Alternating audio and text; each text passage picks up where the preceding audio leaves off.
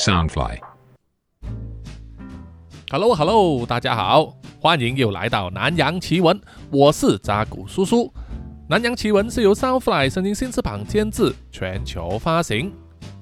今天这一集呢，录音时间是在二零二三年的六月八日，现在的时间是上午十一点钟。那么这几天就发生一些事情啊。包括昨天上午的时候呢，叔叔的一个推特账号啊就被害了。哦，其实叔叔很少用推特啊，我有几个推特账号都是公用的啊，就是公司用的。那么我自己当初呢是创了一个给南洋奇闻用的推特账号哦啊，但是很少发文啊，主要就是有时候看一些呃推文这样子。那么昨天就在 Gmail 邮件里面突然收到说。有人向推特发出请求变更了我的密码，那么我就发觉不对劲了，我根本没有做过这件事。而发出请求的地点呢是在美国的俄亥俄州 Ohio 哈，这更加不可能了，因为叔叔在马来西亚嘛。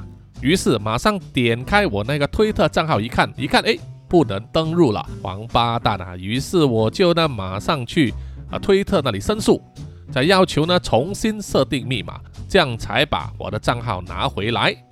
幸好呢啊，里面也没有什么，他也没有修改什么东西啊，可能还来不及做，就是不知道这种王八蛋呢啊，盗我的账号是要来干什么啊？可能是用来当做 bot 的账号啊，去别的账号里面呢啊，去散播一些啊不实的言论吧哈。叔叔现在啊，只想对这些骇客说啊，操你妈的王八蛋，你给我滚远一点！好，第二件事呢，就是今天早上的时候呢，也就是我儿子的放榜之日啊。那么我儿子是在今年二月左右呢，去考这个马来西亚高级教育文凭 SPM 啊，这个有点像是啊高考了哈，就是马来西亚的中学生呢，高中毕业的时候必考的。你只有考获这一个 SPM 呢，你才能够啊凭比如说个别报考科目的成绩啊，拿去申请这个大学或者学院继续深造。那么在马来西亚呢，这个 SPM 高考呢，你要及格只有一个条件。就是马来文和历史科呢必须及格啊，马来文是国家语文，这个可以了解哈。但是历史呢啊，它是马来西亚的历史啊，这一个其实很多八股文在里面啊，没有人有兴趣，但是这个是必考的，所以大家都要啊去读。那么要求及格的分数也不高，好像是三十还是四十分啊，我叔叔忘了啊。但是其实有很多考生呢，就是过不了这一关哈。影响到他们必须重考了。那么这一次我儿子的成绩呢，比我想象中还好。他报考十科就有五科拿 A，四科拿 B，然后剩下一科拿 C。呃，A 其实也是有分 A 加 A 和 A 减啊。总之 A 就是最高等级了哈。啊，果然是他们班上中的学霸啊，这一点也让老爸呢感到一点骄傲。毕竟叔叔当年呢也只到两科 A 啊，一科是华语，另外一科是美术。啊，所以啊，后生可畏啊，哈，哈哈哈，啊，值得庆祝一下，要吃一顿大餐。然后呢，就是啊，今天傍晚的时候呢，啊，叔叔要去这一个一年一度的大型书市啊，也就是书展了。上周的时候，我有带孩子去过啊，买了很多书。那么今天要再去呢，是因为今天傍晚七点到九点的时候有蓝橘子啊特别的专场，主办当局呢有邀请蓝橘子来。所以叔叔呢特地去捧场啊，顺便带一些书呢去给他签名，哈哈。好，现在我们回到本集的主题了。本集叔叔来分享一下在马来西亚的一个民间传说，哈哈。说到吸血鬼这个妖怪呢啊，相信大家都非常熟悉了，不管是电影、电视、小说、动画都有它的题材。那么大家最熟悉的吸血鬼呢，就是德古拉伯爵了吧？哈。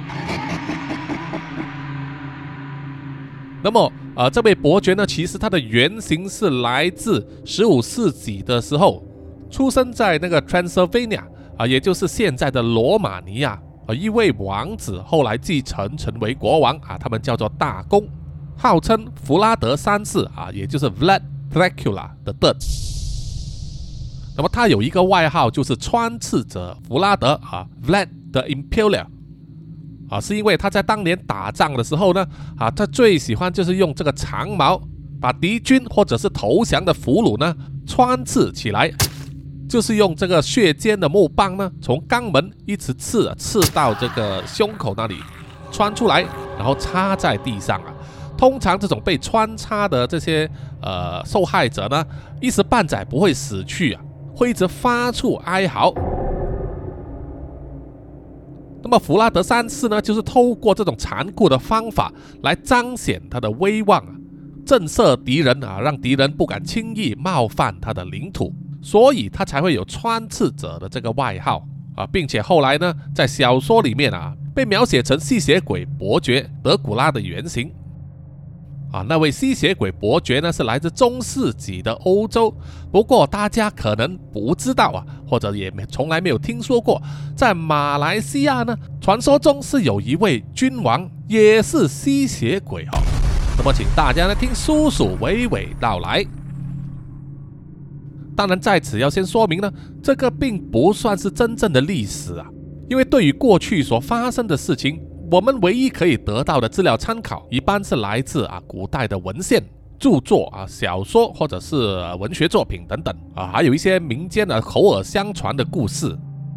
那么，即使是以前官方啊的文献呢，也常常在内容上进行了美化或者是夸大的成分，哈灌水了哈，就是因为以前他们是想要夸张的炫耀这个统治者的力量嘛，啊就会把统治者呢。宣扬他是神选之人啊，一般拥有超凡的力量，在编制很多小插曲、小故事啊，让民间流传。在以前那种资讯封闭的年代呢啊，大家听来听去就觉得好像是真的啊，好让当时的人民呢不敢违抗统治者的命令啊，什么也不敢造反，是一种内宣和外宣的手段。例如在《三国志》里面啊，就有明确的记载呢，刘备啊身高七尺五寸。垂手下膝啊，其实都是夸张了哈。七尺五寸呢，其实如果直接换算为现代的公式啊，就是刘高身高有两米二十六，已经可以当 NBA 选手了啊。实际上以前的尺寸呢是灌水的，哦换算回来呢，其实刘备身高应该只有一米七三左右，就比较符合正常人的平均身高。啊，同理可证啊。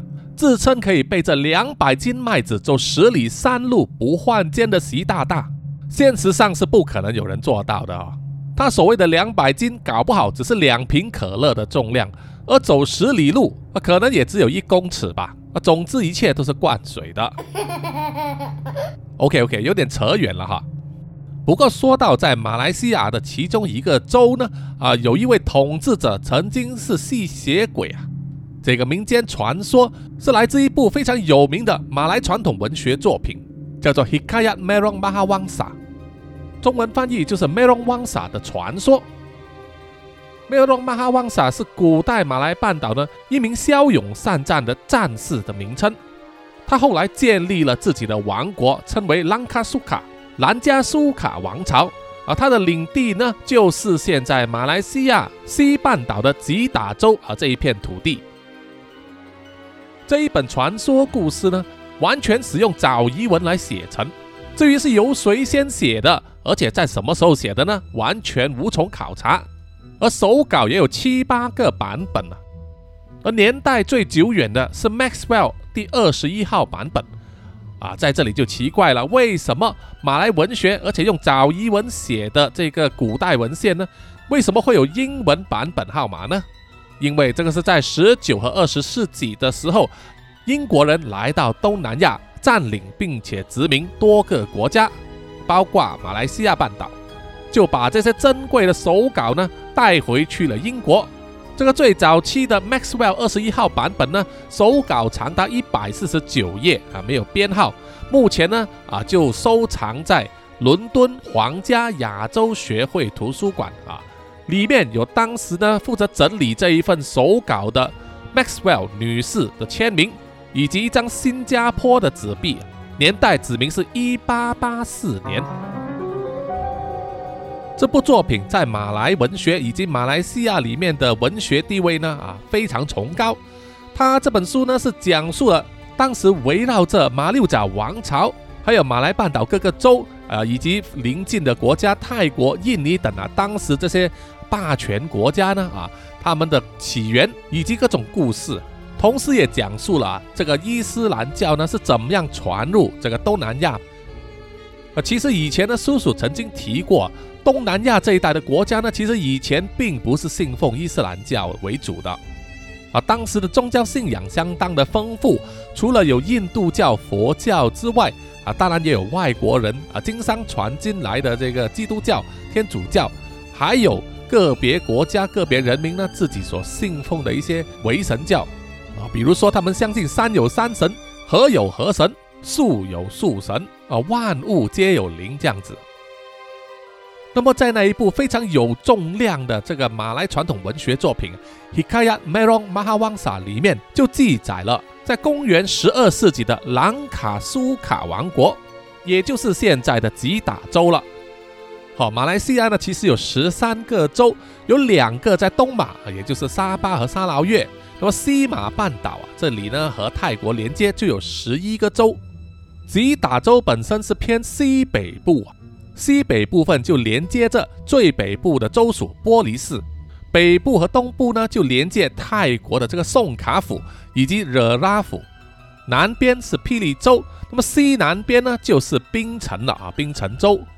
那么在马来西亚其中一个非常有名的海岛度假胜地兰卡威岛啊，布劳兰卡威呢也是属于吉打州的领土之一。吉打州呢这个地方呢就是。土地非常肥沃，一直以来盛产稻米，在现代呢是被称为马来西亚的米仓啊，供应马来西亚大部分的粮食啊。虽然我们国家粮食还是不足够，还是要从泰国进口这个稻米啊，但是国产米呢大部分都是来自吉打的。在十二十三世纪的时候呢，啊，东南亚这一带啊，实力最强的要数这个三佛齐王国。是一个信奉大乘佛教，还有印度教，发源于苏门答腊上面的一个啊印度化古国之一。啊，当时他们的势力啊占据整个马来亚半岛，以及现在属于印尼领土的苏门答腊岛以及爪哇岛。在当时，兰卡苏卡王国呢，只是属于三佛齐王国的一个藩属，啊，受到三佛齐的保护。因为在当时呢，啊，有一个非常强大的敌人在北方，就是暹罗了啊，也就是泰国。统治了兰卡苏卡王国的梅隆马哈旺萨家族呢，传到第四代的时候啊，他的第四任国王名字叫做 Raja Ong Maha Pelita Deria。啊，这里要注意，Raja 呢是国王的意思哈，啊，有人翻译成拉茶。啊，但是叔叔念书的时候呢，是翻译成拉惹的。啊，有些听众可能玩过一个大型的多人线上游戏《龙族》啊，它的英文名字叫做 Dragon Raja 啊，那个 Raja 就是现在这个拉惹的意思啊，是国王，是在当时呢以佛教为中心的三佛齐王国所赐予的一个国王封号。啊，一直到后来呢，这个伊斯兰教啊进入了东南亚半岛，而统治者。皈依伊斯兰教之后，他们就把国王的这个称号呢改为苏丹、苏坦啊，所以呢啊，这个是不同宗教啊对国王的不同叫法哦。好，我们说回这位国王 Raja Ong Maha Pelita Deria，很不幸的，他并不是一个好的国王哈，他天生残忍暴虐，治国手段相当狠辣，啊凡是违抗他的命令。或者是背叛他的人呢？即使只是听到一些风声啊，那位国王都会派出他的卫兵，把嫌犯逮捕、监禁，并且没有经过正式的审讯呢，就把他杀害。因此，他为所统治的人民所畏惧啊。后来，他就有了一个称号，叫做 Raja b e r s i n。那么，待会叔叔再说这个称号是怎么来的。而在马来文里面呢，“siong” 就是獠牙的意思。，Ber Sion 就是拥有獠牙啊，所以 Raja b e r s i n 就是拥有獠牙的国王啊，相当符合这位魔王一样性格的国王，哈哈。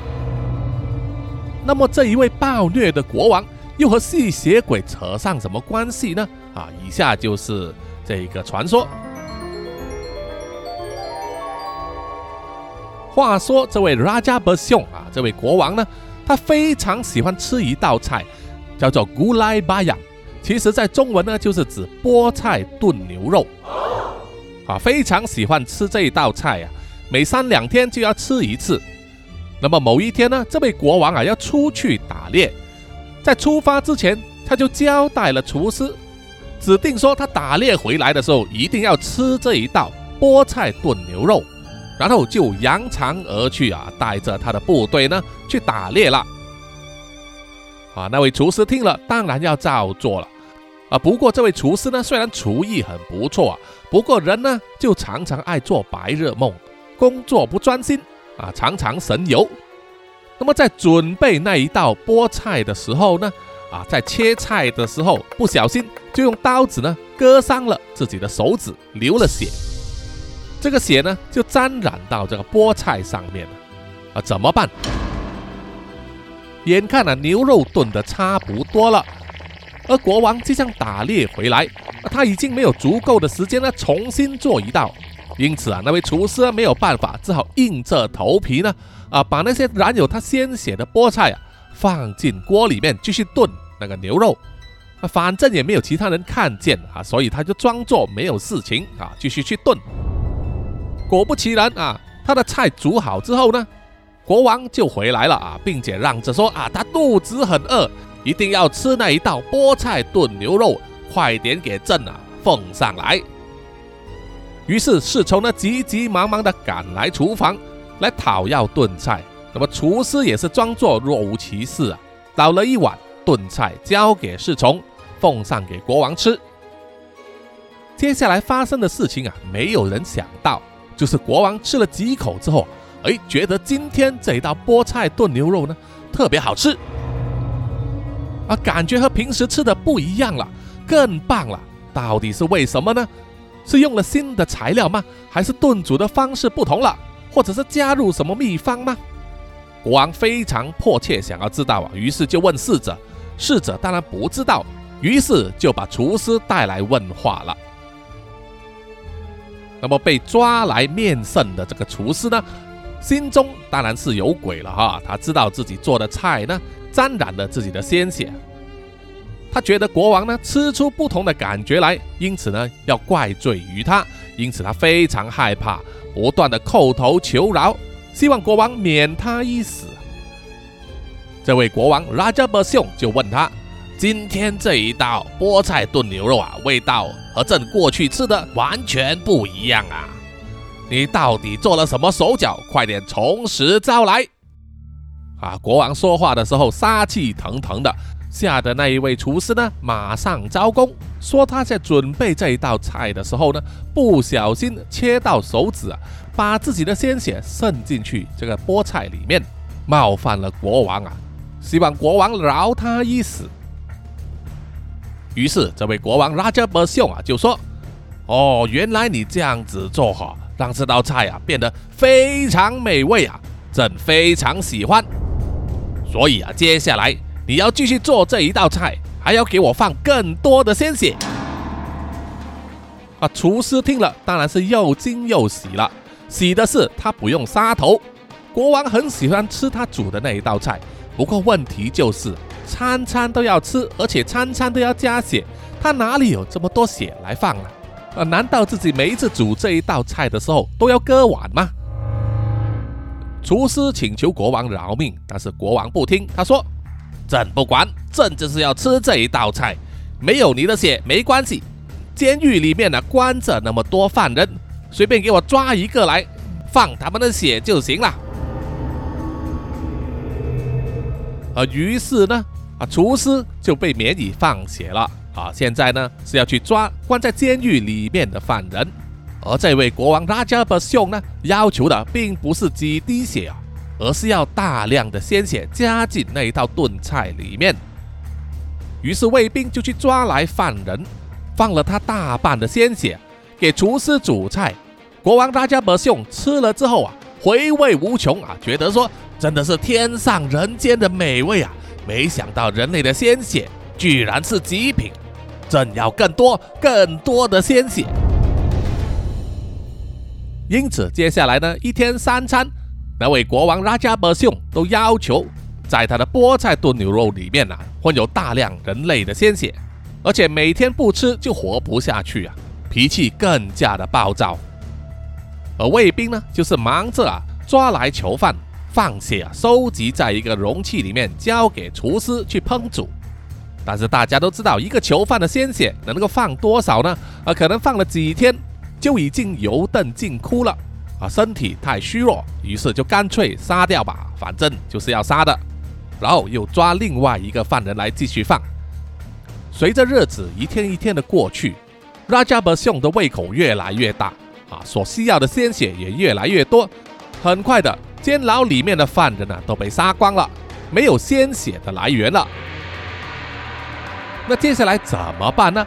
于是这位拉加伯兄就对他的卫兵下命令说：“我不管，你们一定要给朕啊找到新的鲜血来源，你们就去民间绑架那些游荡的小孩子吧。”那么卫兵听了，自然不敢违抗皇命啊，于是就在他们国家的范围里面呢，各个地方专门去绑架小孩子。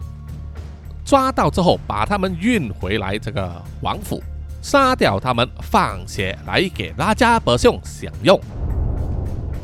那么，随着越来越多小孩子无故失踪，引起民间非常的忧虑啊，人民怨声载道啊，一直问啊，到底发生了什么事情？而那位国王喜欢享用人血的这个习惯呢，始终是啊纸包不住火。随着时间过去啊。渐渐的传闻开来，让人民感到非常的愤怒。但是碍于那位国王呢，拥有强大的军队，而且呢他非常暴虐啊，让人民敢怒不敢言。再加上他常年饮用鲜血之后呢，在他的嘴巴里面长出了两颗尖尖的獠牙，啊，让这位国王拉加伯秀的样子呢更加让人感到畏惧了。啊，那位国王还因此而沾沾自喜啊。觉得非常自豪，正如他心中所想，他希望百姓敬畏他，敌人畏惧他。有了这一副獠牙呢，更能彰显他的霸气了。因此呢，才让他有了拉加伯兄啊，拥有獠牙的国王的这个称号啊的来源。接下来啊，在那位国王拉加伯兄所统领的国土里面呢，小孩也抓没了。卫兵就索性啊，见人就抓，不论男女啊，总之有血就行了啊，可以交差。终于激起了民愤了，就会有人呢开始要揭竿起义。某一天呢，有一群渔民啊，因为再也忍受不了，因此就叛变了，拿着武器要冲进去国王的宫殿那里呀，去杀王。但是普通百姓又怎么样敌得过训练有素而且武器精良的军队呢？而三两下就被那位国王的军队啊击败了，并且把所有涉及叛变的渔民呢，通通杀死，拿来做菜了哈。那么在这一群渔民当中啊，其中一个是当时拉加伯兄属下一位高官的弟弟，而这一位高官呢，在朝臣以及百姓之中都是相当有名望的啊。他对自己的弟弟的死啊，感到非常难过。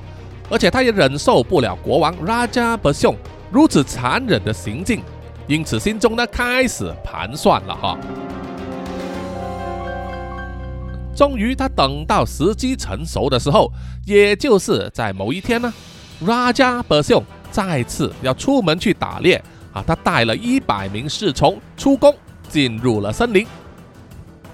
那位高官呢，就马上号召啊百姓以及军队起来反抗，要推翻暴虐的国王拉加伯兄。这样子呢，就一呼百应啊，召集了几千人聚集在王宫前面，声势浩大。那么，当拉加伯兄打猎归来的时候呢，就惊讶的发现了他的部下背叛了自己，让他非常愤怒啊，因此马上下令跟着他的一百名侍从呢。去攻击、砍杀背叛他的军队和百姓，无奈形势不在他这一边，而因为寡不敌众啊，你一百名侍从怎么样对垒几千人呢？而且那些侍从本来啊就是看不过眼那位国王的这种行径，于是纷纷调转枪头呢，加入了叛军，要攻击那位国王拉加伯兄啊，砍下他的头颅，获取功劳。吓得拉加伯兄呢仓促逃亡，骑着他的马呢逃进了森林里面。那么叛军们当然不会放过他，纷纷进入了森林搜索啊，进行这个包围，一定要抓到那位国王。国王躲在森林里面啊，几天几夜没吃没喝，而且呀，过去被人服侍惯了，现在一个人在野外如何求生呢？啊，几乎是不可能的。在他又饿又累的时候呢，心中产生了悔意。对自己过去的暴虐行为呢感到惭愧，又在河边的水中倒影啊，看见了自己嘴巴上长出的两颗獠牙，觉得那是他万恶的根源呢。于是呢，用力硬生生的把那两颗獠牙拔了出来，丢得远远的，然后那位国王就死在那里，而他的两颗獠牙被丢到远处，然后落在一片土地上。当然也是在他的国土里面，那么那一片地方呢，后来就被称为“宋”，啊，就是獠牙的意思了。而在现在这个时候呢，如果去到吉打州那个叫做“宋”的地区呢，他们就立了一个地标，啊，就是在一条马路上的两边呢，做了两个巨大的尖尖的白色柱子啊，像是獠牙的形状，用来纪念这个故事啊。因此啊，才有了这个吉打王朝呢，曾经被一位吸血国王统治过的传说流传开来。那么这位吸血拉茶的故事呢，呃，也被民间沿用来啊写成故事，做出了大量的改编啊，并且呢也有拍过电影啊，在一九六八年啊就拍摄了一部同名的《拉加伯逊》马来电影。哇，好久远的年代啊！那个时候叔叔都还没有出生。呵呵而属于那位国王拉加伯逊所拥有的宫殿呢？啊，其实现实是真的存在的，只是呢已经废弃了，而且没有人去欣赏或者是保存它。现在大半都被草木所掩盖。那么有学者就向当地的政府建议啊。希望能够对那一座宫殿呢做某种程度的修复，把它做成这个旅游景点啊，包括附近的沿河一带啊，也可以做旅游胜地嘛，哈。不过这一项计划呢，似乎没有被采纳啊，胎死腹中，非常可惜呀。好，关于这位吸血拉惹的这故事呢，就到此结束啊。呃，看起来时间还很短哈。有些听众呢可能不习惯，觉得为什么这一集这么短呢？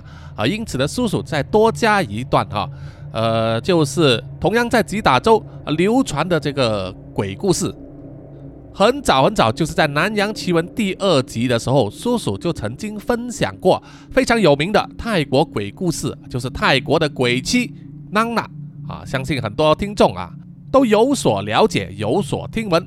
但是你可能不知道，在马来西亚吉打州这个地方，也存在另外一个版本的鬼妻。这个故事啊，是来自一位马来同胞，他的名字叫做 Yusuf Ismail。啊，他是怎么知道这故事呢？啊，说是来自他的父亲告诉他的。他的父亲名字叫做 Ismail Omar。啊，人人都喜欢称呼他叫做八妹。呃，八就是一个伯的意思哈，阿伯的意思啊，所以呢，八妹就可以翻译成为妹伯伯或者妹叔叔的意思哈。不过我们还是叫八妹啊。他的这位父亲八妹曾经在一九五零年代啊，担当过这个志愿警察。Yusuf Ismail 就说啊，这个鬼妻的故事呢，在他很小的时候啊，他的父亲八妹就告诉过他了，只不过在长大之后忘记了。一直到他在成年之后啊，看了泰国有名的恐怖电影《娜娜》啊，鬼妻，他才想起来啊，以前的父亲告诉他的这个故事，说是真人真事啊，是发生在马来西亚吉打州古林啊库林这个城市。那么马来西亚呢，是在一九五七年正式独立的，脱离英国殖民地的统治。那么独立之后，当然会有很多新的改变、新的编制啊，因为各个地方可能警察人员不足啊，因为英军已经退走了，所以啊就会有这个志愿警察的岗位啊，让人民可以参与去维护当地的治安。啊。不过因为是志愿者呢，所以有时候啊，这个志愿警察部队的素质呢，可能良莠不齐啊。有些人就很敬业，有些人呢却是啊随随便便、拖拖拉拉这样子哈，做得很不认真。Yusuf 就说，当年呢，他的父亲大妹啊啊，对这个志愿警察的工作呢是非常非常认真的哦。除了白天要工作糊口之外，其他的时间啊，他就用来当这个志愿警察，而且认真工作，对每一件事都做得很严谨。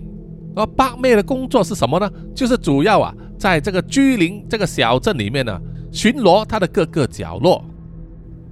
啊，当年居林这个小镇呢非常小啊，可能只有几千人啊，不像现在啊，现在居林大约有三十万人，而且是一个工业城市啊，设有这个居林高科技工业园，也是马来西亚的国产车以及很多外国车呢在本地装配的地点啊，比如说宝马、B M W 还有保时捷、Porsche，本地装配版呢都是在古林啊那边做的，售价呢肯定比进口版的便宜很多。好，我们说回巴美的故事哈。在某一天呢，巴美就听到一个男人呐发出的抱怨啊。这个男人不知道什么名字啊，就暂且命名他叫做阿布啊。阿布就抱怨说，他年幼的儿子呢死了啊，这已经是连续两年呢，他有两个儿子去世了啊，真的是蛮可怜的哈。那么如果有人死亡的话，自然就要出一份死亡证书。啊，在当时那个年代啊，马来西亚刚刚独立的时候，如果在这些小镇或者是村庄里面有人死了的话呢，有关单位啊就会直接啊发出一张死亡证书给他的家属啊，这样子直接给啊，不会多问问题的，除非他的死亡原因呢很异常，或者是存在非常高的偏差哈，让人产生怀疑等等。那么八妹听到阿布啊。抱怨他的儿子接二连三的死去啊，于是就去查了一下这个死亡证书啊，他发出证明，就发现了，哎，真的哦，这一个叫阿布的男人呢，在最近这三年呢，连续死了三个儿子啊，一年死一个，这个未免太凑巧了吧哈，这让八妹起了疑心啊，觉得呢有调查的必要，于是啊。他就向当时的警察局呢，啊，依然是由这个英国人呢所主管的啊，发出这个调查建议。那么那位英国的长官呢也同意啊，说，哎，你可以去查一下，看看那位不幸的阿布呢，他的那三个儿子啊，到底是怎么样死的？是因为疾病吗？还是说被野生动物攻击？还是说有犯罪的嫌疑呢？啊，于是八妹呢就接手调查这件事啊。首先，他就必须去拜访那一位阿布。那么阿布就住在森林里面了啊。八妹呢，必须穿过浓密的森林，才能去找到阿布所住的那一间小屋。啊，找到了阿布，当然阿布呢是邀请八妹进入他的这个小屋子里面接受问话。那么在问话的途中呢，啊，八妹就发现了阿布的妻子呢，并没有出现过。啊，即使阿布啊承认说他的妻子是有在家的，但是在整个问话过程之中，就是没有看见他。啊，当时呢，八妹是不以为意啊，他认为呢，啊，富人家可能是害羞啊，所以不要出来见一个陌生人。那么八妹呢，就非常秉持他作为志愿警察的身份呢，啊，查案的时候也非常认真，积极的收集证据或者是资料啊，秉公办理的原则。不过他在阿布的家里面啊问话的时候啊，就感觉到一股违和感，很浓厚啊，一种很混淆的感觉，让他心中呢很不舒服。于是，在问完话之后呢，八妹就对阿布说：“今天呢暂时到此为止，我明天会再回来啊继续调查。”到了第二天啊，八妹又再次来拜访阿布了。不过这一次他不是孤身前来。而是带了另外一个叫做巴丁的人。八妹并没有事先告诉阿布啊，他带来的这位巴丁对这个灵异力量啊有这个特别的探知能力啊，尤其是针对这个镜，也就是叔叔之前有说过的正尼了啊，是在伊斯兰文化里面所相信啊一种高于人类所存在的精灵啊。八妹和巴丁呢来到阿布的家里面。这个时候呢，八妹就要求阿布啊，请他的妻子出来现身啊，出来见个面，认识一下嘛哈。可是阿布拒绝了啊，用各种理由呢啊，就说他的妻子不得空，或者是不在，还是什么，就是拒绝让八妹和八定见到他的妻子。这个时候呢，八定啊就向八妹打了一个手势啊，暗示他，我们现在啊不要多事，先行离开吧。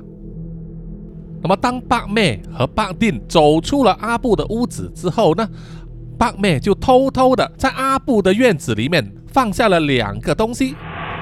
第一个是一颗水煮蛋啊，第二个是一颗泰国青柠啊，小小颗青色圆圆的柠檬哈那一种。然后八定和八妹两人呢就离开了，说啊迟一点再回来查看一下。隔天。他们两人又再次回来的时候呢，啊，他们先不告诉阿布，就先去院子里面检查那两样东西，结果发现水煮蛋被吃掉了，啊，只有那一颗泰国青柠还留着。巴定看了之后啊，就很慎重其事的告诉八妹说：“嗯，依我所见啊，这样子显示呢，阿布的家里啊，真的有某个东西在里面。”至于某个东西是指什么呢？啊，八定没有说，但是八妹心里有数啊。总之呢，不是好东西了哈。啊，当时呢，他们两人并没有进去屋里面找阿布啊，没想到阿布自己走出来啊，于是八妹就抓住阿布啊，问他：“哎，你到底有什么事隐瞒着我们？你就好好说嘛。”那么阿布呢，也是支吾以对啊。最后啊，只是透露了一件重要的信息，就是啊，他说他三个死去的儿子呢，啊，他都发现了有同样的伤口，啊，就是都在脖子上啊，有同样的伤口。啊，要说明一下呢，阿布所住的是马来传统的高脚屋，屋子离地呢有几十公分的距离啊，不一定，但是呢，一般上呢不会超过一个人的身高。那么当时，棒妹、棒定还有阿布三个人呢，在说话的时候，他们是在高脚屋的这个楼梯下方。很凑巧的，这个时候呢，他们就看见有一只手从厨房方向的窗口呢伸出来，啊，下楼去捡起了一根掉在地上的勺子。啊，捡勺子这个是很平常不过的动作嘛，问题就是出在这里了。在当时呢，阿布的家，他高脚屋啊，屋里面的地板呢，啊，离地的距离有一点五二公尺，也就是大概五英尺高啊，已经是大半个人的高度了。那么当时他们三个人三双眼睛同时看见那一只手呢，从离地一点五米高的窗口伸下来到地上，哈，捡起那根勺子。那根本不是人类可以做到的行为哈！看见之后，八妹和八定两个人都呆了，然后望向了阿布啊。这个时候呢，阿布也知道啊，纸包不住火了哈，于是就做了一个手势，叫八妹和八定两人呢跟着他离开屋子一点呢，去远一点的地方聊。在离开阿布的家几百公尺远之后。阿布在叹息啊，坦白的说，他承认自己的妻子呢不是一般人，很有可能是妖怪的化身。他说他这几年呢，才渐渐的发现呢，自己是被妖怪化身的妻子呢所骗了。那么到底是怎么一回事呢？哦，其实阿布真正的妻子呢，三年前已经死了，留下了阿布和三个儿子。然后不知道什么原因。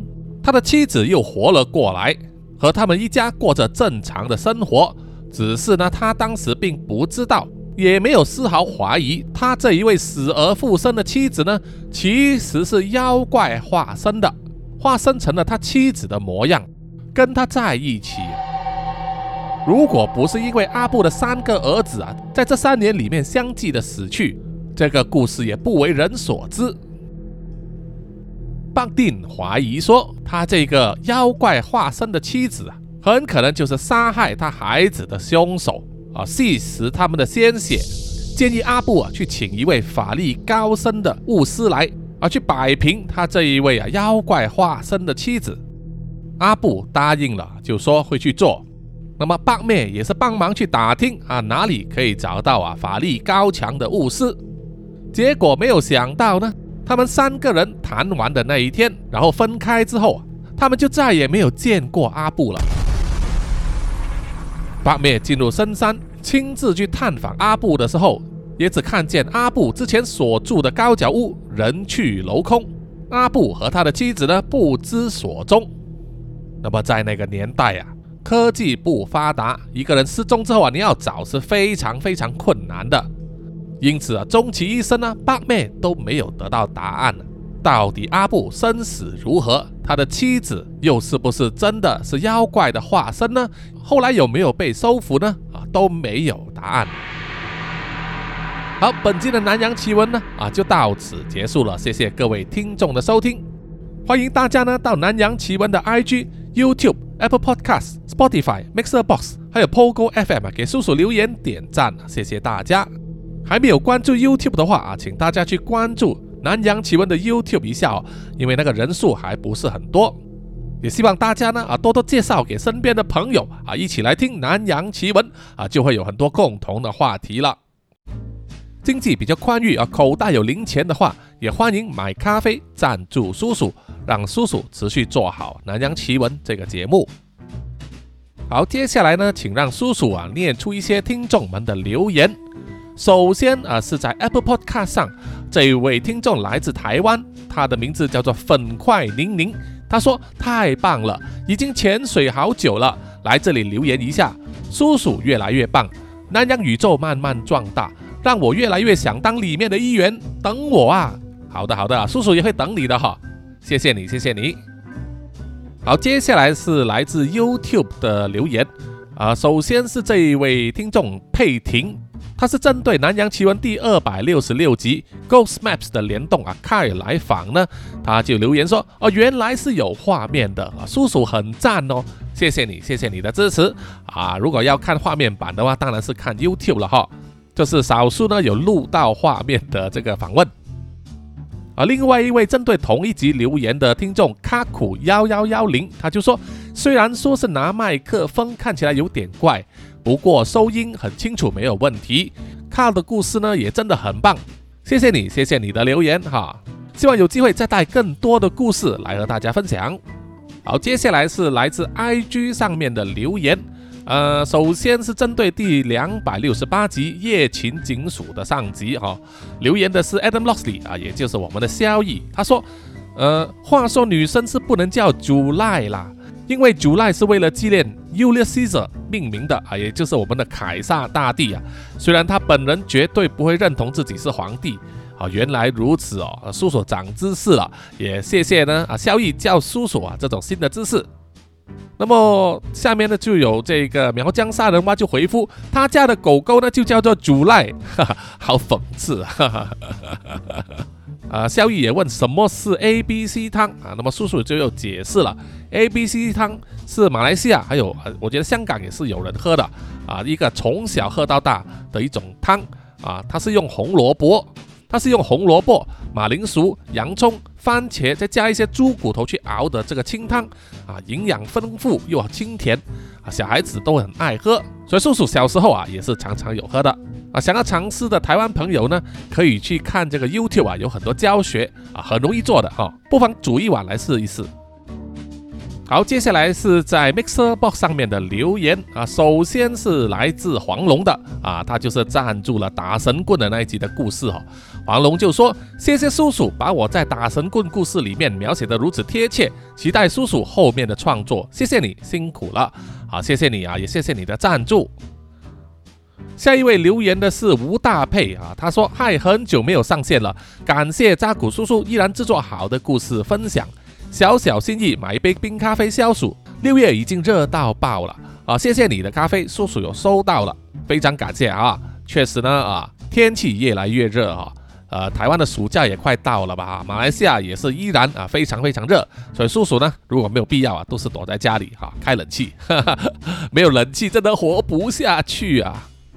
接下来是针对第两百六十六集，就是 Ghost Map 联动的那一集哦。